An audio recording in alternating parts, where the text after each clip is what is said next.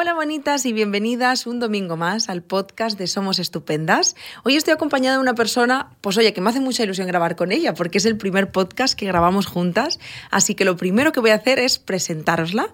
Ella se llama Ainhoa, forma parte del equipo de psicólogas presencial, del equipo pues del centro que tenemos en Barcelona y, bueno, pues hola Ainhoa, ¿cómo estás? Buenos días.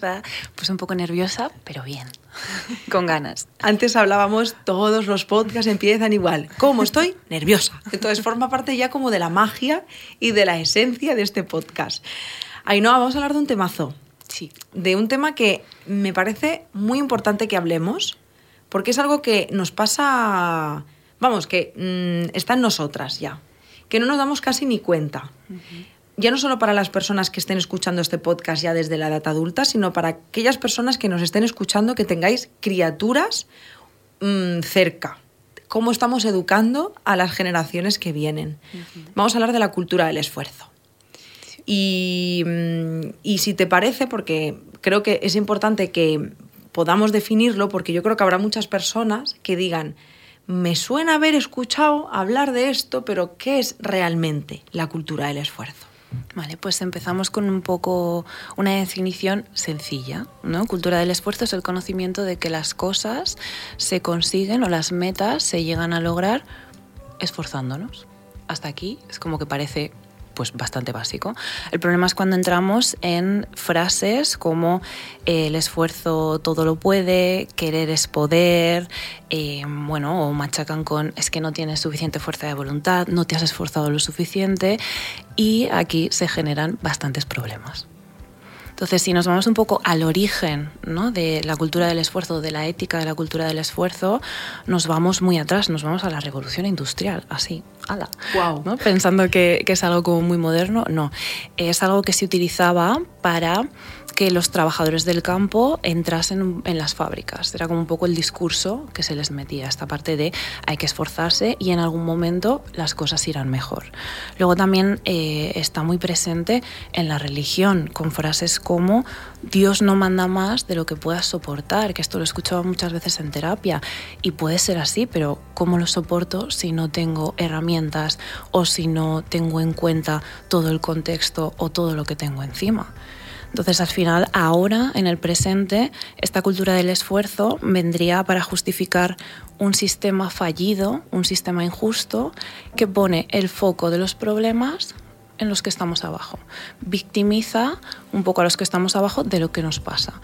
Esto puede sonar como muy general, pero si nos vamos a ejemplos concretos, tendríamos, por ejemplo, la sanidad, eh, la salud mental en España con un poco el plan de prevención del suicidio que se intentó poner yendo al sistema, intentando que se cambiasen las cosas desde arriba, se dijo que no.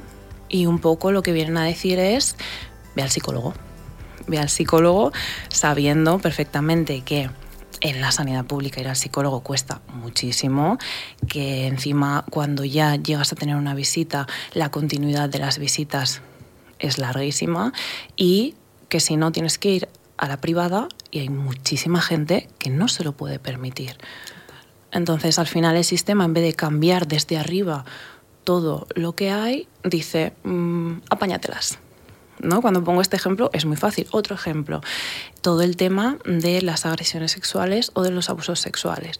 No se pone el foco desde arriba, no se pone el foco en educar, en ver qué es lo que está pasando para que estas cosas sigan sucediendo a día de hoy. No, se pone el foco en nosotras, en que tienes que tener en cuenta dónde vas, con quién vas, eh, cómo te vistes. Al final se nos victimiza y nos lo creemos. ¿No? Y somos nosotras las que creemos que tenemos que hacer este cambio porque si no nos pueden pasar cosas. Entonces, cuando pongo estos ejemplos se ve muy fácil, dices, no, no puede ser, esto es injusto, eh, esto es un machacarnos a nosotras que somos las víctimas. No, no, yo no pienso así, ¿vale? Pero hay muchas veces que este discurso de la cultura del esfuerzo nos lo metemos a nosotras mismas y no somos conscientes. No somos conscientes de que nos tratamos desde ahí, desde el, bueno, con esfuerzo todo se puede. Y no solo con esfuerzo todo se puede, sino si no lo he conseguido, es que no me he esforzado lo suficiente. Claro, al final es mi culpa. Wow. Y llevado esto a la salud mental, y estoy segura de que te lo habrás encontrado muchas veces, o al menos algo que yo veo eh, en mi entorno, y, y qué narices, o sea, lo habré podido hasta pensar y hacer yo. En plan, estoy mal, estoy literalmente en la mierda, estoy en el pozo, pero yo tengo que poder con esto. O sea, yo si me esfuerzo, salgo de aquí. O sea... Y sobre todo compararnos con el otro. ¿no? Esto es lo que veo muchas veces en terapia y hay que trabajarlo mucho. El, bueno, es que uh, hay gente que no le cuesta ir a trabajar, hay gente que no le cuesta ponerse a estudiar. ¿Por qué a mí sí? Y me machaco. Y, es esta parte de es que tendría que poder, es que da igual que esté mal, da igual que hayan pasado cosas, yo tengo que poder al igual que el resto. ¿no? Y es como bajar un poco a las pacientes y decirles, a ver, pero espera, ¿qué ha pasado esa semana? ¿Qué hay realmente en tu cabeza? ¿Cómo te está afectando lo que estás viviendo ahora? Y entonces la cosa cambia. Ahí es cuando decimos, ah, vale, bueno, igual tienes razón. Total.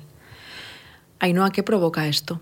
O sea, ¿cuáles son las consecuencias de esta cultura del esfuerzo? Si buscamos un poco en Google, lo que aparece ¿no? de la cultura del esfuerzo son todo cosas positivas. Son las 10 razones por las que tienes que educar a tus hijos en la cultura del esfuerzo. Los 5 tips más importantes para esta cultura del esfuerzo. Y se basan un poco en que llegarás a cumplir metas a largo plazo, la importancia de valorar las cosas si te esfuerzas, que tendrás valores o tus hijos tendrán valores como el compromiso como eh, el ver un poco que el esforzarte es algo importante, ¿vale? Esto está bien, son valores importantes que no hace falta que los tengamos a partir de esta cultura del esfuerzo, pero no se habla de la parte negativa. Yeah. Hay muy pocos artículos o muy pocas entradas que yo he visto que hablen de las consecuencias. Y hay muchísimas consecuencias. Consecuencias que habéis trabajado, que habéis tratado en algunos podcasts, como el tema de, de la superwoman. ¿no? Cuando eres madre, es como, puedes con todo y esfuérzate y tienes que trabajar y tienes que llevar a los niños y recogerlos y las actividades extraescolares y preparar la comida y tal y cual, como si nos fuesen a dar un pin. Y sonreír. Sí. No te puedes enfadar. Por supuesto. Esto sí, por favor. ¿No? El tema de, de, la autoexigencia y la perfección, que también hay un podcast relacionado con esto. Eh, el tema de estas creencias negativas de que no es suficiente. Y el problema no es solo que eso no sea suficiente, sino que al final lo generalizamos y lo que vemos es que yo no voy a ser suficiente. Y no solo en la parte académica o laboral, no es que no voy a ser suficiente para mi familia, porque les voy a decepcionar, porque esperan más de mí, no voy a ser suficiente para mis amigos, porque no estoy siempre que me necesitan, o no voy a ser suficiente para una pareja. Entonces, desastre por todos lados. Eh, consecuencias, baja autoestima, ansiedad, sobrecarga, eh, llegar también a depresión, porque al final es esta tristeza constante porque vivo frustrada, pero no frustrada con el sistema, porque me provoca esto, frustrada conmigo, porque no llego donde me dice el sistema que llegue. Y este es el punto que tenemos que ver. Esta es la diferencia que decía antes, que lo tenemos muy claro fuera, pero luego dentro me machaco a mí. Ya. Heavy, ¿eh? Nunca lo había pensado así. De hecho, antes, antes de, ponernos a grabar, cuando me lo estabas compartiendo, ha sido como un click para mí. Ha sido como un wow. En ningún momento me hubiera parado a pensar, no llego porque hay todo un sistema que me oprime o que me exige cosas inalcanzables. Soy yo, hay algo mal en mí que no me permite, o sea, que no me está dejando que yo cumpla esto. Y tengo que poderlo resolver ya porque la meta es conseguirlo. Claro. Heavy. Nos hemos creído. bueno, ahí está el truco también, ¿no? Claro. Ahí está el truco. Lo venden bien, ¿no? eh, a mí me gustaría que habláramos de los riesgos y las consecuencias y sé también que hemos hablado, pero eh, creo que hay un factor de privilegios bastante interesante. Sí, esto hay que tenerlo muy en cuenta.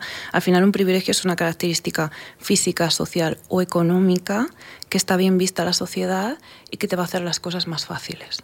Y esto si no lo tenemos en cuenta puede ser todo un desastre.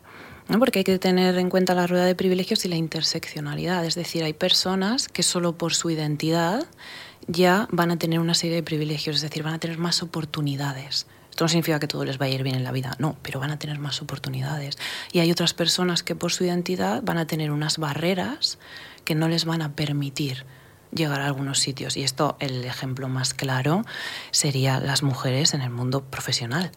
¿no? Este techo de cristal, que más que un techo de cristal es un muro impenetrable.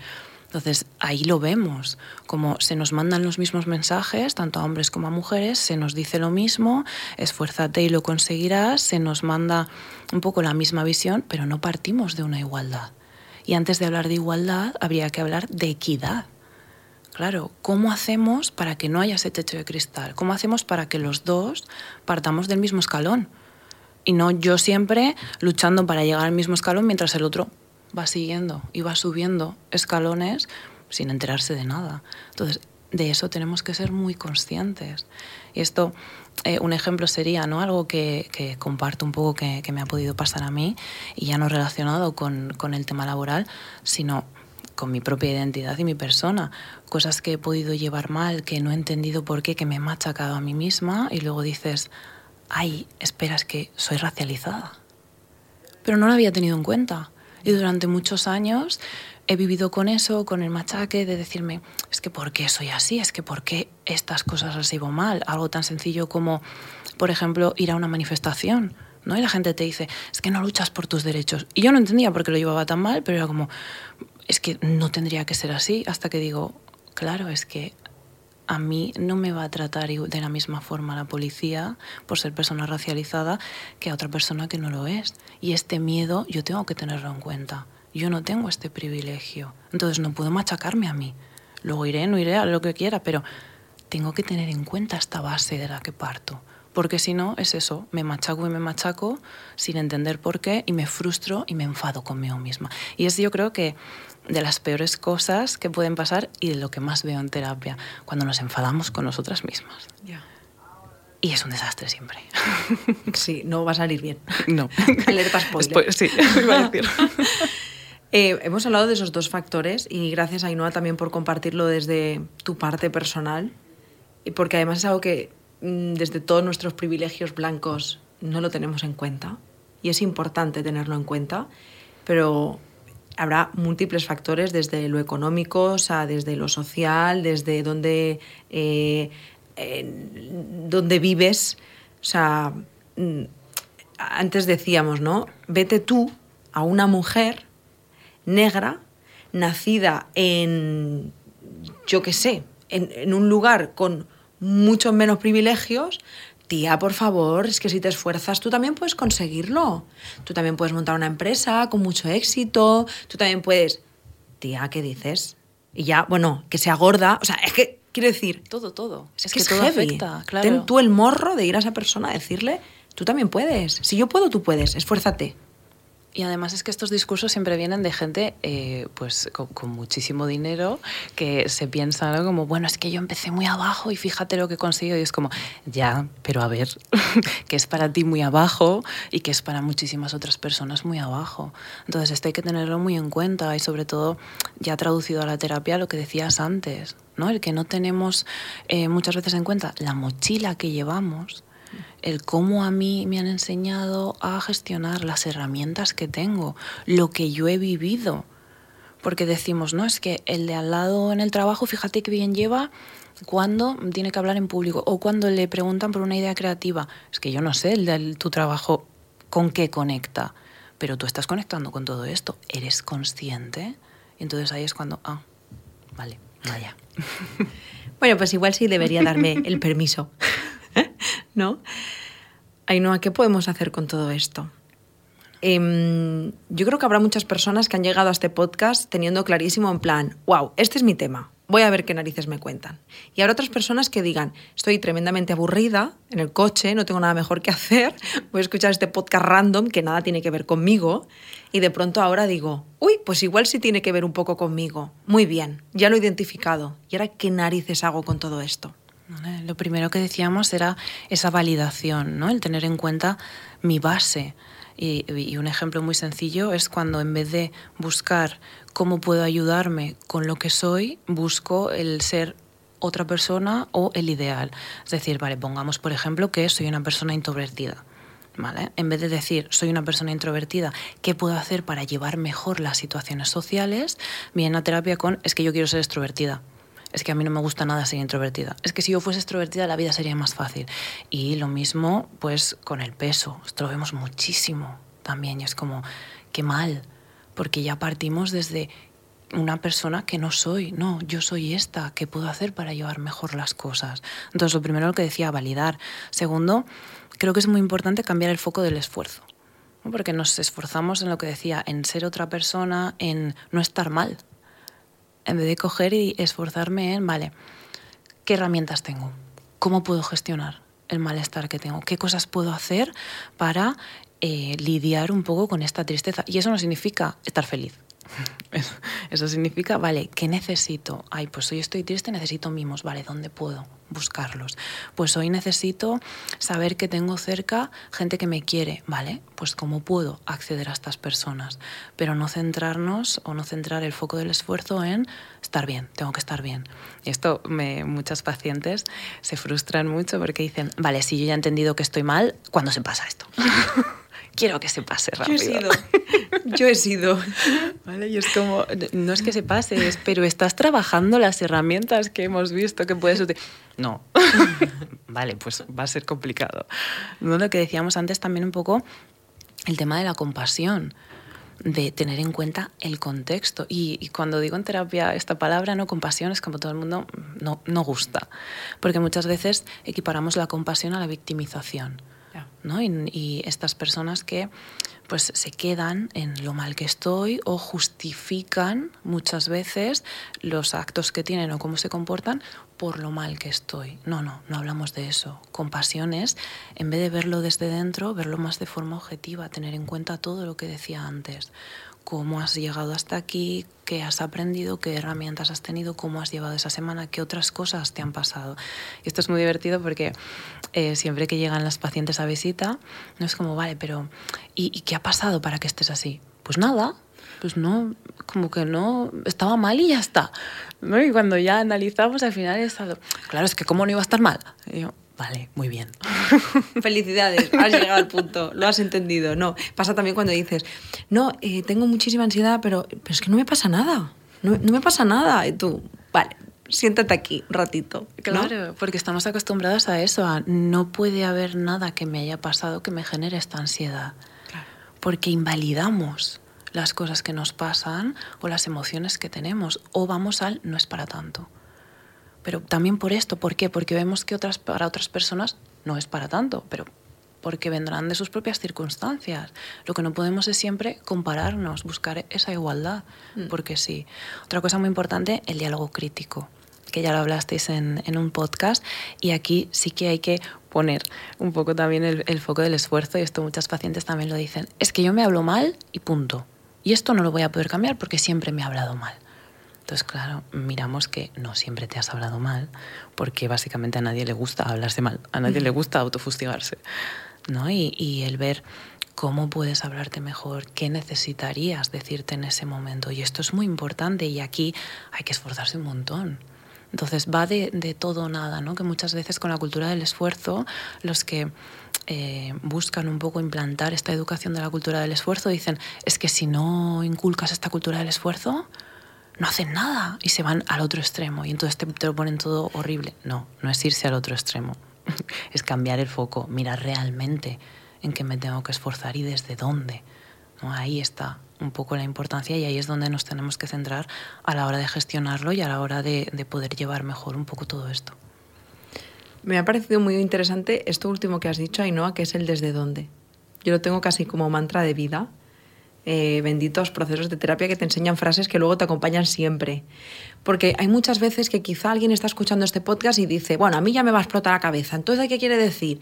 Que cuando me dicen que el deporte es bueno, que tengo que hacer deporte y que hay días que tendré pereza, pero hay que intentar ir igualmente, ya no lo intento. Es como, no, es desde dónde lo estás haciendo, ¿no? Claro. Desde dónde te estás eh, acompañando, desde dónde quieres esforzarte, ¿no? Claro. ¿Y para qué? Que ahí sería quizá el segundo mantra. Sobre todo. ¿Para qué? Muy importante, sobre todo eso, ver que, que, no es irnos al otro extremo y de repente dejo de hacer deporte y vale, pues tengo que vivir en este malestar. Mm. No, no, pero porque aparte tú tampoco estás bien. Y esto siempre lo digo a las pacientes. Si tú estuvieses bien viviendo en este malestar, fantástico, nos quedamos aquí, pero ¿qué podemos hacer para gestionar esto? Sí. No sé si tenías alguna cosita más apuntada de mm, qué podemos hacer.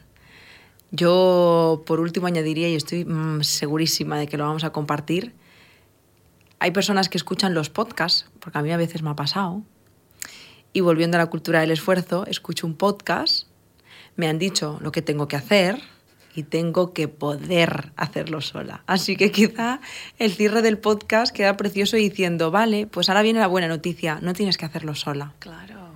Puedes escuchar este podcast y decir, vale, me ha ayudado a entenderlo, me ha ayudado a identificar, pero no tengo por qué poder sola. Y quizá este sería ya la conclusión como final de este podcast, ¿no? Dejemos ya desde ese punto de salir desde de esa cultura del esfuerzo. Y que pedir ayuda no tiene nada de malo. Y es una de las cosas que hay que trabajar también muchas veces en terapia, ¿no? Puedes pedir ayuda, no estás siendo menos y, no pasa nada. Y el, y el, recibir y aceptar esta ayuda, porque muchas veces cuesta, ¿eh? Cuesta. Entonces es muy importante lo que has dicho, Yaiza, y hay que tenerlo muy en cuenta. Sí, y más a las personas que, que lo que sienten que les pasa no es nada, que lo hablábamos antes, ¿no? Es que a mí lo que me pasa o sea, no es para tanto. Uh -huh. ¿Por qué voy a pedir ayuda? A la gente que, que pide ayuda es porque está chunga, que te cagas.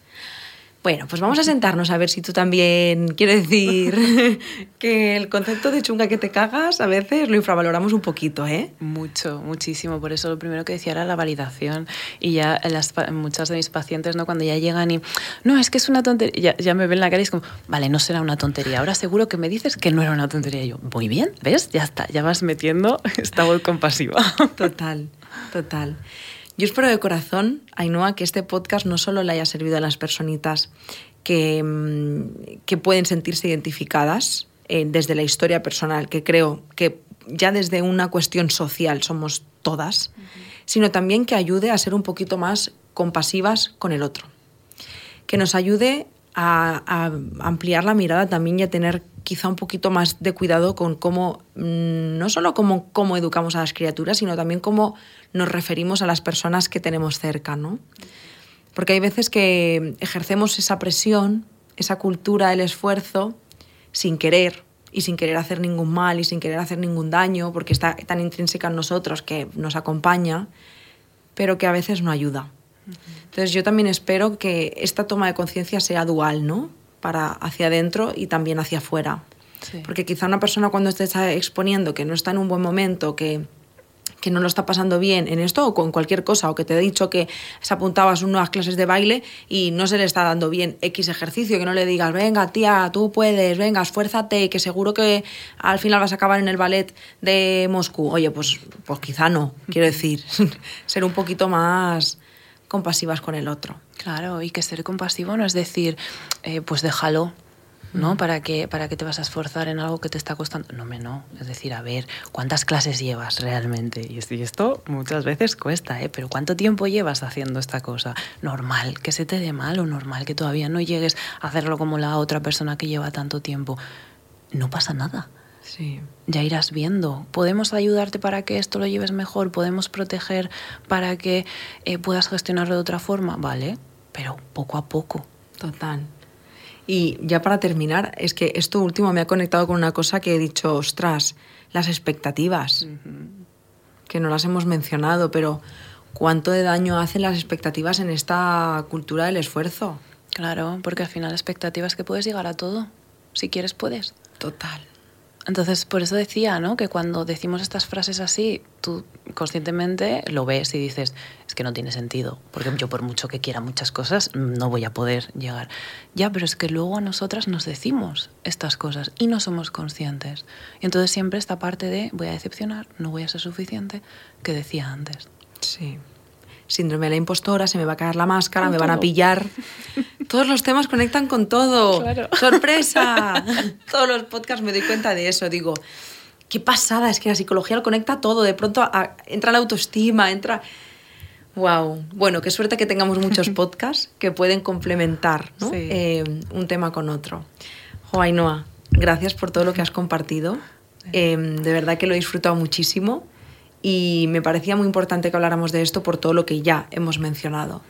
Porque es eso, está en nosotras y no nos damos ni cuenta. Gracias a ti, Yaiza, sobre todo por proponer este tema y por darnos la oportunidad ¿no? de lo que has dicho, de que se vea la importancia realmente que tiene todo esto en nuestro día a día y en cosas muy simples, muchas veces. Pues ahora me toca daros las gracias a vosotras. Bueno, que no me toca, quiero decir que quiero daros las gracias y felicitaros también por haberos dedicado este espacio al autoconocimiento, a recibir quizá cositas que, bueno, pues que van despertando eh, cositas dentro de nosotras y que luego tienen muchísimo valor. De hecho, tengo constancia de ello porque luego mis compañeras, aquí hay Noa, una de ellas, me dicen, jo, es que la gente escucha los podcasts ¿eh? y realmente dice, oye esto, oye lo otro, me ha conectado y pienso, qué guay.